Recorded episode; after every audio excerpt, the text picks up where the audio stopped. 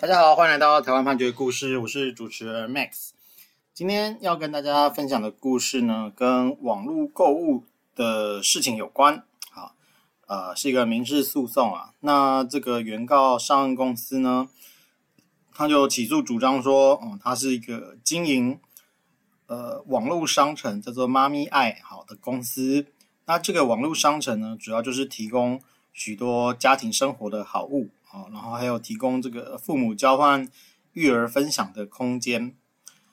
然后呢，这个网站啊，它在一百零八年一月的时候，哦，就开始陆陆续续有接受许多的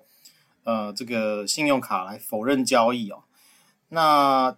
但是呢，这这些交易的商品都已经出货了，所以没有任何的退货的记录，就只是单纯的被。信用卡端哦，就信用卡公司去否认了这些交易，所以呢，上岸公司就马上去呃提出报案，说这个是可能有一些类似诈欺啊之类的状况。那后来统计哦，因为这个这些否认交易的事情，然后导致他的货物的损失呢高达六十四万多元。后来因为有报案嘛，所以就根据警方的调查哈。哦那这个公司这边就锁定了几个被告啊，包括这个被告阿志啊，阿志呢，他有用不知情的人啊去申请成妈咪爱的会员，然后去输入他其他人的电话号码来进行登录，然后并且用其他不知情的信用卡号还有授权码啊去进行盗刷的消费。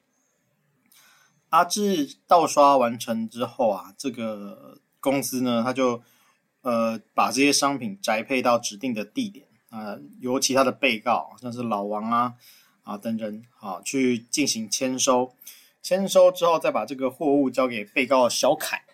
小凯呢，取得物品之后，他就进行销赃，然后把这些金钱来进行平分花用。所以呢，啊、呃，这个公司哦，他他认为说，从警方他这边查到的线索。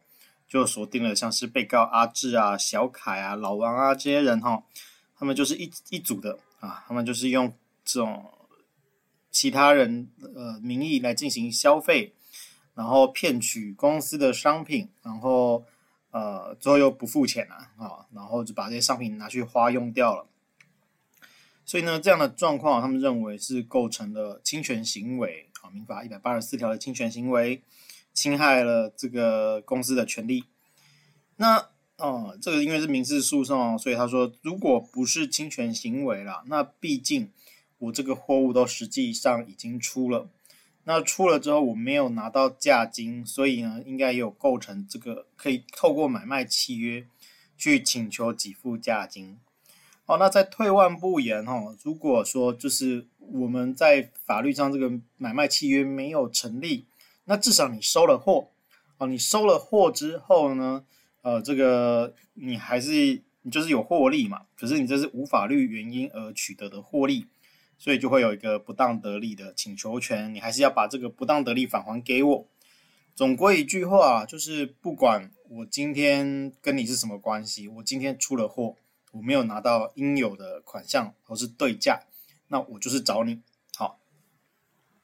所以呢，他就是做了这样子的请求。那但是被告呢，全部都是否认的哈。阿志的部分，他就是说他否认有这些侵权事实。然后重点呢是认为说刑事部分啊，已经认定我们是不起诉了，而且驳回在议啊，认为说他是没有涉犯诈欺，他也是被冒用的账号等等的。然后说啊，这些这个下订的动作，呃，下订单啊，或是签收。这些商品啊，其实都不是他，跟他没有关系，啊，根本就没有上过这个妈咪爱的网站。那小凯的部分啊，他也是说他否认这个公司主张的侵权事实，他从头到尾都不知情，他说他不晓得为什么需要来开庭啊，他没有收受商品这样。啊，老王呢，啊，他是根本就没有到庭啊，他也没有提出任何的诉状，所以。他们基本上都是做完全的否认啊，特别就是针对有没有收受商品这件事情，他们全部都是否认的。所以呢，法院呢他就调查啊，认为说，诶，这个原告哦是公司呢，他主张有这些被告有领取商品好，但是呢，他有去调这个刑事案卷啊，有一些是有调到的，嗯，就是说，嗯，这个货物啊，它并不是由被告本人好去把他们签收的，而是社区违停的保全公司人员来代收啊，所以说，诶，没有办法直接就说这些商品虽然有出货啊，有人签收啊，但是就是被告这些人签收的。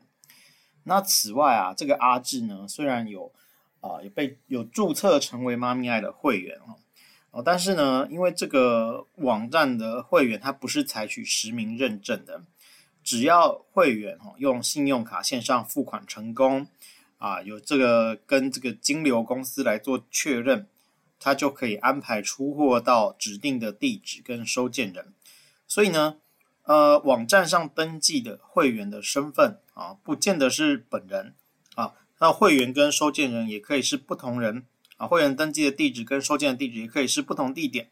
所以啊，虽然有人用阿志的名字去网站上注册登记，但是不是就是阿志这个人，是是法院认为是有疑问的。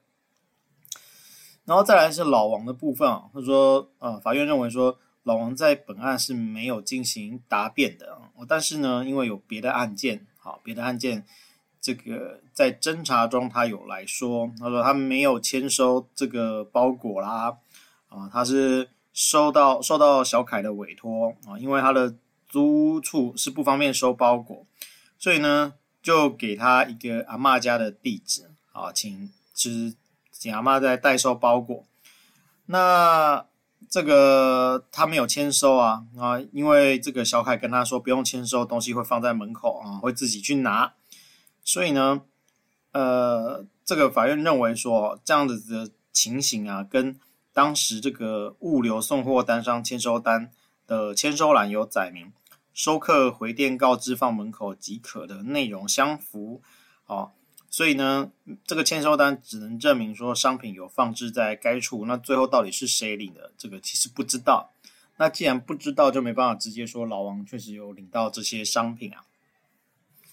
再来小凯的部分哦，就是其实没有直接的证据证明小凯有注册会员啊、签收包裹啊，或是收到货物之后再行支付这样的行为，所以呢，不能够啊以他先前有类似的。诈欺前科就认为他有涉及本案的侵权行为，所以啊，原告呃法院就认为说，原告呢用推论的方式主张小凯啊有这个共同的侵权行为责任是不可采的，所以呢，呃法院他就是认为说啊，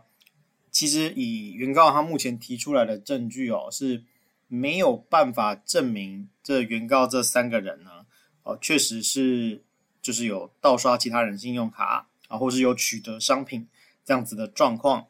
所以刑事认定这个不起诉啊，也是相同的结果，所以没有办法直接在这这边来呃给这个原告有利的判决。所以进一步就是说，虽然这个原告公司啊，他有提出了许多不同的请求权，好啊，但是大前提还是说这些货物有被呃被告这些人拿走。那才会成立像是侵权行为啊、不当得利啊这样子的状况。